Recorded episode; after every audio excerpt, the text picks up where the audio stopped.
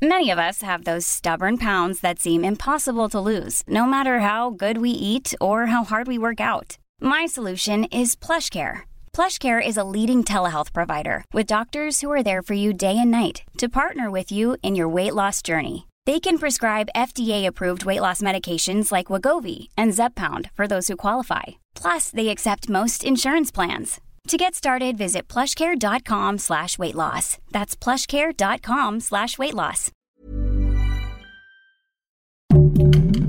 Heraldo Podcast, un lugar para tus oídos. Bienvenidos a este live de después de la función. El día de hoy vamos a hablar de La Serpiente y también vamos a hablar de Run, esta película de Netflix que ha causado como mucha controversia en redes. ¿Cómo estás, Oscar? Muy bien, Monse. La verdad, amigos, muy contentos. Eh, aquí en el Heraldo estamos festejando el éxito que ha tenido este live. Eh, no solamente cuando pasa en vivo, sino también nos hemos dado cuenta que lo ven durante el resto de la semana entonces, este, lo único que nos queda decirles es que le comenten a sus amigos, le digan a sus familiares que estamos nosotros. Nosotros estrenamos todos los miércoles en la noche. 8 de la noche, ¿verdad, Monse? Así estamos. 7, 7 de la noche estamos, estamos aquí con ustedes listos para hablar de películas que hoy se va a poner se va a poner interesante Oscar porque a ti te gustó la que a mí no me gustó y viceversa, ¿cierto? Sí, el chiste es que haya discusión, que haya pleito, ¿no? Que haya este, pugna entre mi querida Monse y yo. Fíjense amigos que pues obviamente ya se está acercando a la entrega del Oscar. Este quedan escasos fines de semana y hay muchas noticias alrededor de las películas que se consideran lo mejor que vimos el año pasado, en este periodo atípico, obviamente, como todos lo sabemos. Em, vi los BAFTA el domingo pasado. Bueno, la, ceremonia de los BAFTA, amigos, que se reconoce eh, por parte de la Academia Británica, a lo mejor del cine y también de la televisión, se partió el fin de semana en dos ceremonias. No entiendo cómo fue la estrategia, pero el sábado se entregaron unos premios que tienen que ver más con los técnicos y el domingo pues se entregaron los más populares. Eh, tuve la oportunidad de ver la entrega en línea, em, totalmente distinto a los SACs. Sí creo que los ingleses muy, son muy decorosos, la verdad, para organizar este tipo de, eventos y a pesar de que se hizo una cosa muy híbrida también, estaban los conductores en un, en un foro, en un, en un teatro, y también los presentadores. Sin embargo, los ganadores se encontraban en sus casas, que es más o menos lo que hemos estado viendo en los últimos meses y a lo mejor es lo que va a suceder en la entrega del Oscar. Lo que estuvo increíble de los BAFTA es que eh, se, reconoció, por ejemplo, a Anthony Hopkins como mejor actor. Entonces, para mí, él es el, el mejor intérprete masculino del año. Y lo que hace es hacer mucho más interesante la carrera del Oscar, porque entonces lo de Chadwick Boseman ya no está tan cantado. Exacto. suponemos. La mejor actriz fue Frances McDormand, no fue Viola Davis. Entonces también esto eh, pues le da un toque de, tensión a la próxima entrega del Oscar, que yo creo que está bien para que no nos aburramos, ¿no? Este, que va a suceder en, unas semanas más. Eh, muy sobria la ceremonia, pero a la vez muy elegante, ¿no? Em, los ingleses son únicos para, su sentido del humor. Hizo falta el público, obviamente, aunque había risas grabadas por ahí, o no sé si era el público que estaba en el foro, pero, pero estuvo bien. La verdad, este, no me parecieron aburridos, estuvieron entretenidos. Hubo un par de números musicales ahí muy bien producidos. Em, totalmente distinto a los sax, quedé muy contento.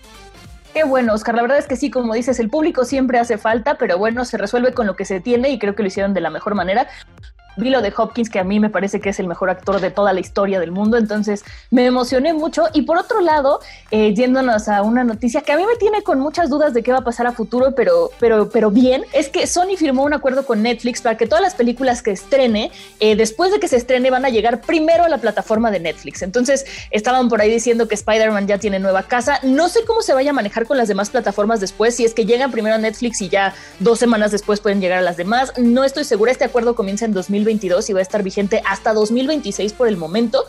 Y a mí me gusta mucho porque, por ejemplo, la película de Uncharted del videojuego, que es interpretada por Tom Holland, va a estrenarse en Netflix después de que salga en cines. Entonces, esto como que hace que, que, tengamos más opciones, que Netflix siga tratando de estar en la carrera de la, de la guerra, me atrevería a decir, de las plataformas de streaming, que todas tienen que empezar a ofrecer algo único, porque si no, se empiezan a quedar atrás, mi querido Oscar.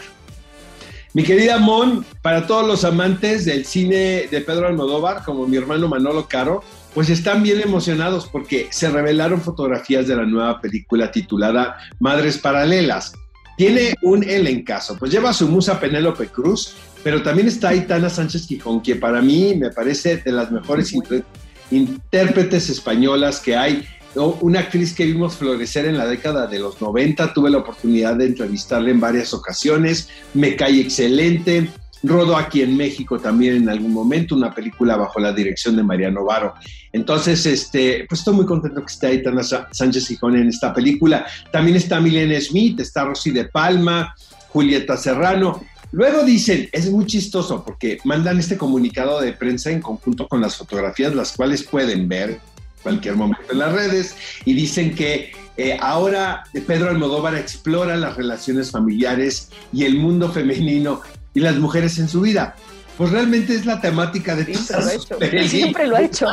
De años para acá. Yo no le veo la novedad a esto, pero sin embargo, pues creo que es un título que, que nos llama la atención. Seguramente me quiero adelantar y probablemente forme parte de la sección del Festival de Cannes del año que entra, donde Pedro Almodóvar es uno de los directores consentidos. Seguramente así será. Y bueno, para todos los amantes de Stranger Things, ya se está preparando la siguiente temporada y dicen que va a ser mucho más madura y mucho más intensa. Que bueno, eso está bien si estamos acompañando a estos jóvenes actores y jóvenes personajes también dentro de la serie que van creciendo, pues que se vaya adecuando a lo que van viviendo. Y bueno, con esto le damos fin a la, a la sección de noticias, Oscar. Y ahora sí, platícanos de la serie. No, tengo fechas de estreno de las películas. Ah, los estrenos, danos los estrenos, Oscar. Exactamente. Amigos, amantes de los fans más, más acérrimos de, DC Entertainment. Ahí les van las fechas porque en esta semana se confirmaron algunas fechas de estreno. Obviamente, pues ya saben que las reglas cambian en todo momento debido a... Y más en pandemia. Pero ahí les va. Suicide Squad es el 6 de agosto del 2021. O sea, ya mero. The Batman, 4 de marzo del 2022. Black Adam, que por cierto inició rodaje esta semana, el 29 de julio del 2022. The Flash, Flashpoint, que me muero por verla, 4 de noviembre del 2022. Sé que el 2022 está duro. Aquaman 2, que también está a punto de iniciar rodaje, el 16 de diciembre del 2022. Shazam, Fury of God, la furia de los dioses, el 2 de junio del 2023. Y se está preparando un reboot de Superman, del cual ya hablamos, probablemente Michael B. Jordan Selly, el intérprete de esta película, se está preparando también la tercera cinta de La Mujer Maravilla, Batgirl, la Batichica y la Liga de la Justicia Oscura. Pero aquí es que Guillermo del Toro posiblemente sea el director de esta Ojalá. Ojalá estaría buenazo, Oscar. Y sí, pues la pandemia hizo que muchas cosas se retrasaran a 2022. Lo bueno es que ya empiezan a avanzar. Y ahora sí, cuéntame, ¿qué te pareció la serpiente para que podamos sacar los guantes de una vez? Ahí les va, amigos. Miren, la serpiente la vi hace, hace unos meses porque, por, porque me lo facilitó BBC, este, los capítulos. Em, lo, más sorprendente de esto, amigos, es que es el caso real de un hombre llamado Charles Sobrach, que en 1975 y 1976, en conjunto con su novia, pareja o lo que quieran llamarle, cometieron unos crímenes atroces en Tailandia, Nepal y la India. Eh, lo extraordinario de este, eh, de, este hombre es que era un tipo sumamente carismático. Eh, engañaba a la gente con una facilidad. Él, él decía que vendía joyas. seguramente traficaba joyas y muchas cosas más, ¿verdad? Eh, pero tenía una capacidad de seducción muy grande, la cual empleaba prácticamente todo el tiempo. Sus víctimas, por lo general, eran turistas ah, jóvenes de Occidente, a los cuales embaucaban en un asunto, los drogaban de una manera horrible, los hacían enfermarse, y hasta, hasta robarlos totalmente y asesinarlos. Hubo quienes lograron escapar y en base a eso se, va, se recrean esta serie de asesinatos y de, y de crímenes cometidos por este hombre y sus cómplices. Em, llegó un momento en que la Interpol lo consideró el hombre más peligroso en el planeta y tenía denuncias en prácticamente todos los continentes. Lo que recrea esta serie, que son ocho capítulos, ¿verdad, Mon? Sí, son ocho. Son ocho. Eh, es eh, lo que pudo haber sucedido, la manera en la que este hombre operaba, el cual estuvo, bueno, eso lo pueden ver en las redes, estuvo después en la cárcel. Y, está caracterizado por este actor maravilloso, el cual este, ha trabajado muchísimo, se llama Tahar Rahim. Él ha trabajado mucho, sobre todo en el, en el cine francés. Él vive en París y me parece que es una, eh, es una serie muy entretenida. Eh, se recrea la época, eh, pero perfecta. Sí, el único problema que yo le pondría a esta producción es que eh, luego se pierde el punto de vista de quién está contando la historia. ¿Sabes? Como que el espectador queda un poco a la deriva, como desde qué lado se están narrando estos acontecimientos. Se pierde un tanto el foco, ¿no? De la estructura narrativa pero de cualquier manera yo lo recomiendo mucho. La pueden ver, por cierto, en Netflix. ¿A ti qué te pareció? Híjole, Oscar, yo la verdad es que no la disfruté tanto como tú. Me parece que es un gran elenco. Me parece que, la, que cómo recrean la época, como dices, está muy bien. La historia es muy interesante. Sin embargo, a mí el ritmo me pareció un poco lento. Y no sé si tiene que ver con esto que dices, que de repente no sabemos desde la perspectiva de quién estamos viendo qué y los saltos temporales que hay. Entonces, de repente ay, como que me costaba un poco de trabajo y también pasa que como te empiezan a narrar desde diferentes perspectivas lo que está pasando, se sienten como capítulos de relleno, aunque no lo son, ¿sabes? Como de ahora vamos a ver la vida de esta, ahora vamos a ver cómo lo vivió este, ahora vamos a If you're struggling to lose weight, you've probably heard about weight loss medications like Wigovi or Zepbound, and you might be wondering if they're right for you. Meet PlushCare a leading telehealth provider with doctors who are there for you day and night to partner with you in your weight loss journey. If you qualify, they can safely prescribe you medication from the comfort of your own home. To get started, visit plushcare.com slash weight loss. That's plushcare.com slash weight loss. Plushcare.com slash weight loss. Podría estar de acuerdo contigo. Sí, siento trabajo. Que, siento que estiran la liga un tanto, pero no me pareció aburrido en ningún momento, eh, la verdad. A mí no me pareció aburrido, pero sí de repente me daban ganas de adelantarle, ya sabes, de que 10 segundos, 10 segundos, como si fuera video, como de qué, qué, qué me quieres decir, a dónde vamos con esto, ¿no? Y mm. siento que a lo mejor pudieron haber sido menos capítulos más concisos o, o un, o no una película, no nada para una película, sí tenía que ser una serie, pero capítulos un poco más concisos y modificar la estructura narrativa, que fue lo que, lo que a mí me hizo no disfrutarla tanto, porque insisto, la historia es muy buena. Em, hay una parte, Oscar, en la que ahorita que estabas platicando de todos los crímenes que cometían eh, estos, este, este, este, par de, esta, eh, en la que enseñan cómo cambiaban los pasaportes de las víctimas para poner sus fotos para ellos utilizarlas. Y esa parte me pareció súper interesante, me pareció eh, muy creativo cómo lo hacen y me puso a pensar cómo lo habrán hecho en esa época y cómo se han modificado pues todas las tecnologías de seguridad de, este tipo de, los pasaportes. Ya no es tan fácil, pero verlo me gustó. Eran un tipo muy astuto, porque se claro. hablando de 1975 y 76. Probablemente los adelantos tecnológicos no son los de hoy en día, pero de cualquier manera estaba muy complicado burlar a la justicia. Y este hombre lo hizo en más de una ocasión con mucho éxito. Eso fue lo que más me gustó de la serie, como ver cómo era de meticuloso con este tipo de cosas. Wow, eso sí es increíble vamos a platicar un poquito de Run porque yo la disfruté muchísimo más que La Serpiente, la verdad. Eh, este es un thriller en el que vemos como Chloe, que es una chica que tiene 17 años y que ha vivido toda su vida en una silla de ruedas, empieza a sospechar que su mamá podría estar escondiendo algo. Ella solamente conoce, o sea, vive con su mamá, eh, ha sido educada en casa, tiene acceso a una computadora con internet, que eso me gustó que lo reflejaran, pero solamente bajo la supervisión de su mamá. Van al cine, pero viven en un pueblito muy chiquito. Entonces, toda la duda comienza cuando la mamá le dice que le cambiaron una medicina y Chloe comienza a sospechar y empieza a investigar qué es esta medicina que le cambiaron, le pide a su mamá ir al cine y entonces investiga es un thriller que a mí me pasó, Oscar, que aunque ya sabes hacia dónde va, está tan bien construido que a mí sí me mantuvo al filo del asiento. A momentos reconozco que se siente un poco lenta, pero creo que es porque lo estamos viendo desde la perspectiva de Chloe, que está en silla de ruedas, y entonces nos retrata muy bien como todos los retos que ella tiene que ir eh, sobrepasando, sobrellevando, para poder investigar lo que cree que está pasando, eh, que hace su mamá con todas las dificultades que esto conlleva, porque pues no tiene movilidad en las piernas. O sí, no sé a ti qué te pareció, Oscar. Ay, ay, ay, ahí van dos cosas. La primera es, es la típica experiencia de entretenimiento, pero después te da como culpa. Porque perdiste dos horas de tu vida. Vaya, no, Te, no te aburres en lo más mínimo. Eh, el guion tiene más agujeros que un queso gruyere, la verdad. claro, no, no te puedes tomar nada en serio.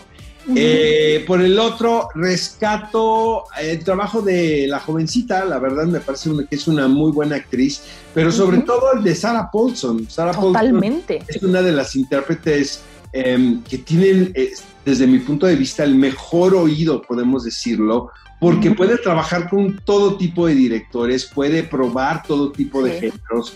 La vimos en Nurse Hatch, por ejemplo, en American Horror Story, eh, en muchos lugares, trabajando también con distintos realizadores y como muy entendida de los tonos que se proponen, del género también, y me parece que es un extraordinario intérprete. Ahora, amigos, eh, creo que la película ha sido un exitazazazo en Netflix porque precisamente se trata de eso, o sea, vamos a olvidarnos de los problemas por hora y media o dos horas.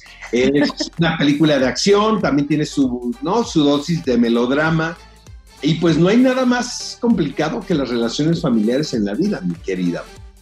Sí, y yo creo que aunque al principio empiezas a dudar quién es la que está mintiendo, si la hija o la madre, eh, desde el principio es muy claro, pero me pasa a mí con Sarah Paulson, como dices, que es una gran actriz, que es de esas actrices que te podría leer la lista del súper y le creerías que te está diciendo algo súper importante. Entonces quieres ponerle atención a todo lo que está diciendo, porque todo lo que te dice te parece que tiene un trasfondo muy grande sin llegar a ser pesado. Entonces, a mí me gustó mucho esta, esta película por eso. La verdad es que no se me hizo pesada, son casi dos horas, no se me hizo nada pesada. El final es muy bueno, es muy interesante, da un revés que a mí, la verdad, me gustó mucho.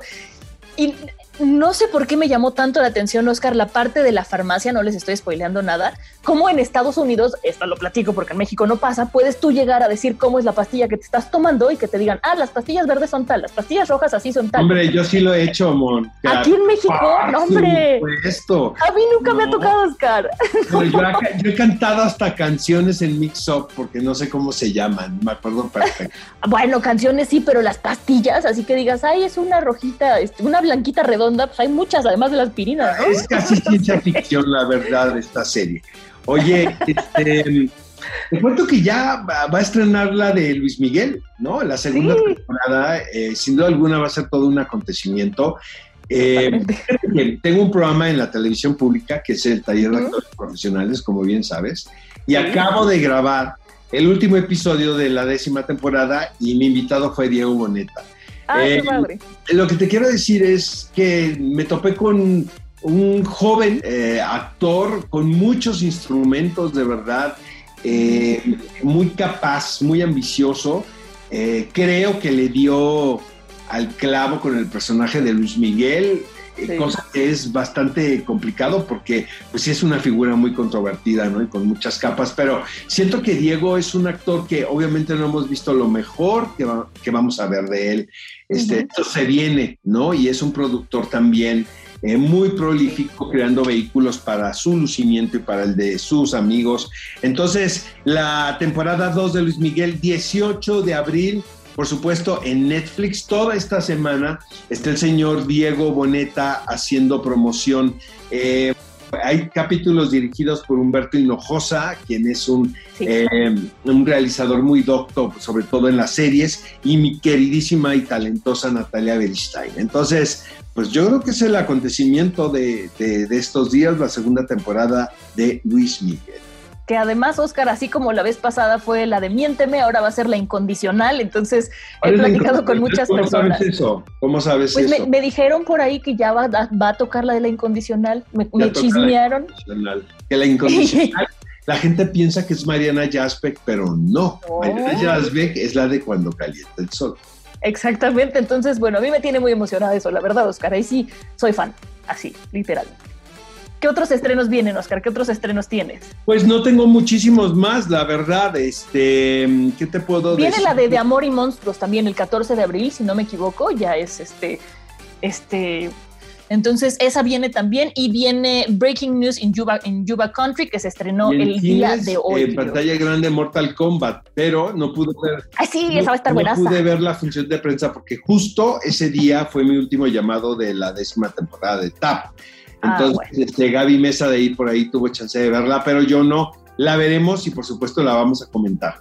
Oye, te tengo la frase de película y la pensé mucho estos días a ver si la puedes superar. Es una película que se titula Antes del atardecer, que forma parte de Antes del amanecer, Antes del atardecer y Antes de la medianoche, que es la historia de estos dos personajes interpretados por Ethan Hawke y Julie Delpy, quienes se conocen en la primera película en un viaje que hace la Europa. Eh, pues obviamente es un amor de vacaciones, ¿no? Y como espectador sabes que probablemente nunca se van a volver a ver en sus vidas. Sin embargo, eh, las cosas son distintas y podemos ver una historia de amor a lo largo de tres películas. Ahí te va, ahí te va la frase de que dice el personaje de Celine interpretado por Julie Delpy. Estar solo es mucho, pero mucho mejor que estar con alguien, pero sentirse solo. Sí. esto es una frase profunda. la, Mía, es un poco más conocida, pero me inspiró, me acordé de ella mientras veía Ron.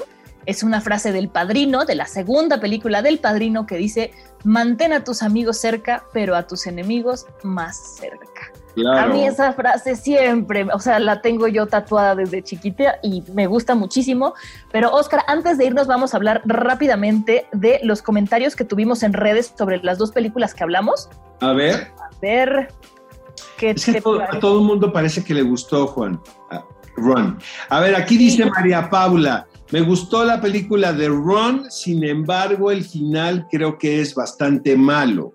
¿Estás de Hombre, no, yo no estoy de acuerdo. Aquí dice Jessica Girl, dice es buena. Alcibar dice es interesante. Muñoz Nayeli dice excelente película. Y Estrella SWT dice sí está buena.